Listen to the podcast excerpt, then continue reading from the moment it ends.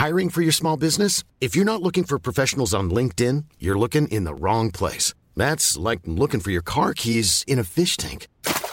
LinkedIn helps you hire professionals you can't find anywhere else, even those who aren't actively searching for a new job but might be open to the perfect role. In a given month, over 70% of LinkedIn users don't even visit other leading job sites. So start looking in the right place. With LinkedIn, you can hire professionals like a professional. Post your free job on linkedin.com/people slash people today.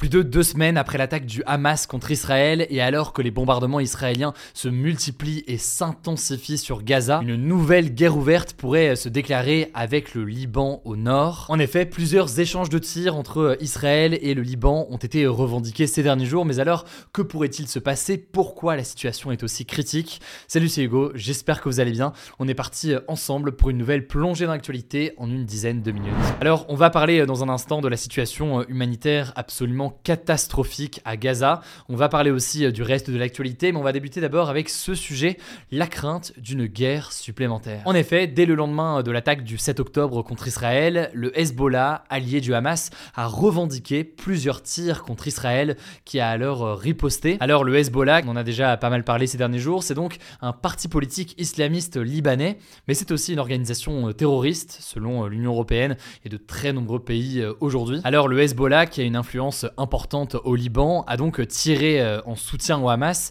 et on assiste tous les jours depuis à une montée de la violence à la frontière entre le Liban et Israël, au nord donc euh, d'Israël. Le Hezbollah a revendiqué euh, des tirs de roquettes et d'obus, mais aussi des tentatives d'infiltration sur le territoire israélien, tandis qu'Israël a répliqué par des bombardements d'artillerie, des blindés ou encore des raids aériens visant des positions du Hezbollah. On a des premiers chiffres depuis le 7 octobre, 29 personnes ont été tuées côté libanais, principalement euh, des soldats du Hezbollah, mais aussi des civils, dont un journaliste de l'agence de presse Reuters.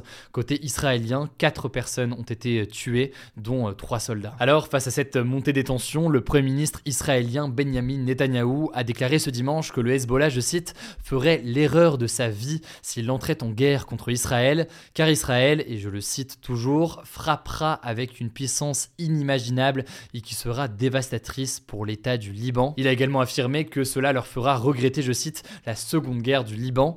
Cette guerre, elle a éclaté à l'été 2006 entre Israël et le Hezbollah. Elle avait mené en 33 jours à la mort de plus de 1200 personnes côté libanais et 160 côté israélien. Mais alors, y a-t-il un risque qu'une véritable guerre soit déclenchée entre Israël et le Hezbollah au Liban? Eh bien, ce samedi, le numéro 2 du Hezbollah a mis en garde Israël en estimant, je cite, que en fonction des événements, s'il apparaît qu'un événement réclame une intervention de leur part, eh bien ils le feront. Et cet événement en question est dur à estimer, mais certains estiment que l'invasion terrestre du territoire palestinien de Gaza par l'armée israélienne pourrait être un cap important. Par ailleurs, on peut aussi noter que Israël avait annoncé vendredi l'évacuation de Kiryat Mona, qui est une ville israélienne proche de la frontière libanaise où vivent environ 25 000 personnes. Ce dimanche, le gouvernement israélien a annoncé l'évacuation de 14 collectivités supplémentaires dans la zone, alors que de nombreux habitants avaient déjà fui. Ailleurs, l'armée israélienne a déployé de nombreux réservistes, donc des soldats qui ont été rappelés par l'armée dans le nord du pays, à la frontière avec le Liban. On observe des mouvements assez similaires du côté libanais. Plusieurs milliers de civils ont déjà fui les régions à la frontière avec Israël pour se réfugier davantage au nord du Liban. Et le Hezbollah a déployé plusieurs dizaines de milliers d'hommes à la frontière. À ce propos, il faut noter d'ailleurs que le Hezbollah est beaucoup plus puissant selon certains que le Hamas. Il dispose, selon certains spécialistes, de beaucoup plus d'armes et d'une armée très importante de plusieurs dizaines de milliers de soldats. Bref, montée des tensions quand même ces derniers jours, mais une fois qu'on a dit ça, eh bien aucune attaque massive, disons, n'a eu lieu dans cette zone comme il y a pu en avoir dans le passé, et ça pourrait être dû à plusieurs raisons. Alors la première raison potentielle, c'est que le Hezbollah est aujourd'hui largement soutenu par l'Iran. Il faudrait donc, a priori, qu'il ait l'accord de l'Iran pour intervenir. Or, en s'attaquant à Israël, eh bien, le Hezbollah pourrait considérablement euh, s'affaiblir, alors qu'aujourd'hui, il constitue euh, un vrai atout pour l'Iran, qui est un ennemi euh, juré d'Israël. Autrement dit, il pourrait y avoir des discussions entre le Hezbollah et l'Iran sur le fait de réellement attaquer Israël, et cette attaque pourrait être potentiellement risquée. Autre raison que l'on peut noter, le Hezbollah pourrait être critiqué par une partie de la population libanaise en cas d'attaque sur Israël. L'un des éléments avancés, c'est notamment la situation économique du pays, est au plus bas depuis de nombreuses années. Alors je vous renvoie à nos actus du jour sur le sujet. On avait par ailleurs été en reportage au Liban il y a près de trois ans. On avait déjà souligné les conditions économiques catastrophiques et un État au bord de la faillite au Liban. Certains estiment donc que entraîner le Liban de fait dans cette guerre avec Israël pourrait eh bien, euh, avoir des conséquences très importantes et des conséquences négatives d'un point de vue économique pour euh, le pays. Il y a donc ces débats en interne au Liban et puis plus largement en fait selon euh, Simachine qui est responsable du programme Iran à l'Institut national d'études de sécurité et qui est interrogé par le journal Le Monde. En réalité le Hezbollah ne cherche pas forcément à réellement attaquer Israël. L'un des objectifs serait potentiellement en fait de garder l'armée israélienne occupée entre guillemets à la frontière avec le Liban pour je cite faire tout ce qui est en leur pouvoir pour empêcher les Israéliens eh bien, d'envahir Gaza. Autrement dit, potentiellement pas d'attaque massive de la part du Hezbollah, mais des frappes régulières pour maintenir une présence de l'armée israélienne à la frontière avec le Liban et tenter eh bien, de ralentir une invasion terrestre de Gaza par l'armée israélienne. Bref, dans tous les cas, vous aurez compris, il va falloir suivre avec beaucoup d'attention euh, la situation actuellement au Liban et euh, en Israël. Il faudra suivre aussi les déclarations ou autres de l'Iran, ennemi juré d'Israël et soutien euh, pas très caché euh, du Hamas ou encore du Hezbollah. On suivra aussi la situation en Syrie ou encore au Yémen. Je vous mets des liens directement en description euh, pour en savoir plus. Alors avant de passer aux actualités en bref, je voulais aussi qu'on fasse un point sur la situation humanitaire dans la bande de Gaza. Une situation tout simplement catastrophique selon l'Organisation des Nations Unies et qui empire jour après jour. Le territoire palestinien contrôlé par le Hamas a été placé en état de siège complet par Israël. Alors on en a déjà parlé à de nombreuses reprises dans les actualités du jour, mais concrètement eh bien, les 2,4 millions d'habitants n'ont quasiment plus d'eau, plus d'électricité, plus de gaz, bref, plus d'éléments essentiels pour vivre. Parallèlement à ça, Israël continue de mener euh, d'importants bombardements, des bombardements qui touchent des bâtiments du Hamas, mais aussi des immeubles où se trouvent des civils. Selon l'Organisation des Nations Unies, qui a plusieurs agences à Gaza, les hôpitaux sont submergés de blessés et les enfants, je cite, meurent à un rythme alarmant. Selon les chiffres transmis par le Hamas, on compte plus de 5000 morts, un chiffre précis qui est dur à vérifier dans l'état actuel des choses, mais qui va dans le sens des déclarations des ONG des journalistes et de l'ONU sur place qui estiment que le bilan humain est très important et qu'il ne fait que s'alourdir jour après jour. Alors ce week-end, 34 camions d'aide humanitaire sont arrivés à Gaza depuis la frontière avec l'Égypte un nombre totalement insuffisant selon l'ONU, car il faudrait environ 100 camions d'aide humanitaire par jour pour venir en aide aux habitants. Ce dimanche, le président américain Joe Biden et le premier ministre israélien Benjamin Netanyahu ont annoncé que la bande de Gaza allait bénéficier, je cite, d'un flux continu d'aide humanitaire, alors qu'un troisième convoi est entré euh, ce lundi.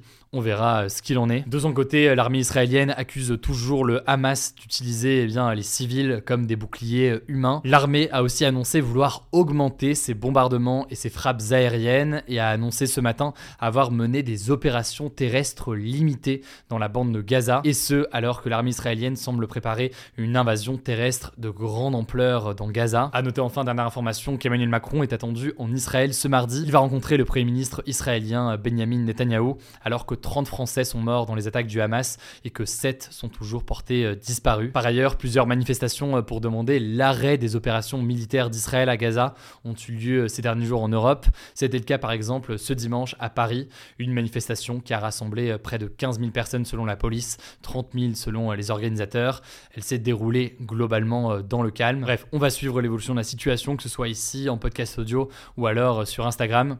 Je vous laisse avec Blanche pour les actualités en bref et je reviens juste après. Merci Hugo et salut tout le monde. On commence avec un premier sujet. La Guadeloupe a été touchée par de nombreuses inondations ce dimanche, quelques heures après le passage de l'ouragan Tammy sur l'île. Le département français d'outre-mer avait été confiné et placé en alerte violette ce week-end, sur le plus haut niveau d'alerte. Alors il n'y a eu aucune victime, mais l'ouragan a provoqué de lourds dégâts matériels. Le ministre délégué chargé des Outre-mer, Philippe Vigier, est attendu ce lundi sur place. Deuxième actu, la ZAD donc la zone à défendre des opposants au projet de construction de l'autoroute A69, a été évacuée ce dimanche par les forces de l'ordre. On en a déjà parlé, cette autoroute vise à relier Toulouse à Castres, mais elle est très critiquée. Des militants écologistes la jugent climaticide. Et donc ce samedi, une manifestation a eu lieu pour protester contre ce projet, ce qui a abouti à la construction de la ZAD à proximité du chantier. Donc c'est une occupation illégale d'un espace. Plusieurs dizaines de policiers anti-émeutes ont été mobilisés ce dimanche pour évacuer la zone et au total, 9 personnes ont été interpellées et six membres des forces de l'ordre ont été légèrement blessés. De son côté, Gérald Darmanin, le ministre de l'Intérieur, a félicité les forces de l'ordre pour la reprise de cette zone à défendre, tout en dénonçant une violence inouïe lors de l'opération. Plusieurs vidéos de l'intervention ont pas mal circulé sur les réseaux sociaux ce week-end. On y voit des forces de l'ordre chargées des manifestants. Troisième actu, le jeu à gratter Mission Nature, qui vise à financer des actions en faveur de la biodiversité, est lancé à partir de ce lundi par le gouvernement. Concrètement, c'est un ticket qui coûte 3 euros et sur ces 3 euros, 43 centimes sont reversés à l'Office français de la biodiversité, donc l'établissement public chargé de la protection et de la restauration de la nature. Cependant, ce jeu à gratter est critiqué car il a été jugé trop addictif pour les jeunes par le régulateur des jeux, l'autorité nationale des jeux. Il est également critiqué par certaines associations qui estiment que ce projet va générer des centaines de milliers de tickets en carton plastifiés, ce qui est donc tout sauf écologique.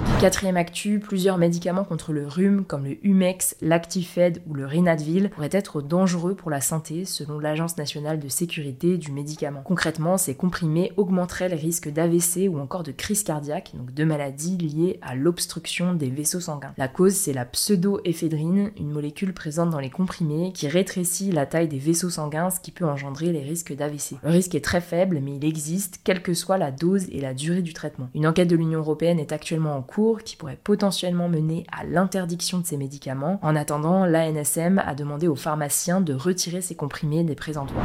Dernière actu, d'ici 2025, les restaurants en France vont être obligés d'indiquer sur leur menu si les plats ne sont pas faits maison. C'est ce qu'a annoncé Olivia Grégoire, la ministre en charge des PME et du commerce, dans une interview au journal La Tribune du dimanche. Ça devrait concerner les 175 000 restaurateurs de France. En tout cas, depuis 2014, il existe effectivement la mention fait maison accompagnée d'un logo qui peut être ajouté sur la carte des restaurants qui élaborent des plats sur place, mais elle est facultative et très peu utilisée. Voilà, c'est la fin de ce résumé de l'actualité du jour. Évidemment, pensez à vous abonner pour ne pas rater le suivant, quelle que soit d'ailleurs l'application que vous utilisez pour m'écouter. Rendez-vous aussi sur YouTube ou encore sur Instagram pour d'autres contenus d'actualité exclusifs. Vous le savez, le nom des comptes, c'est Hugo Décrypte. Écoutez, je crois que j'ai tout dit. Prenez soin de vous.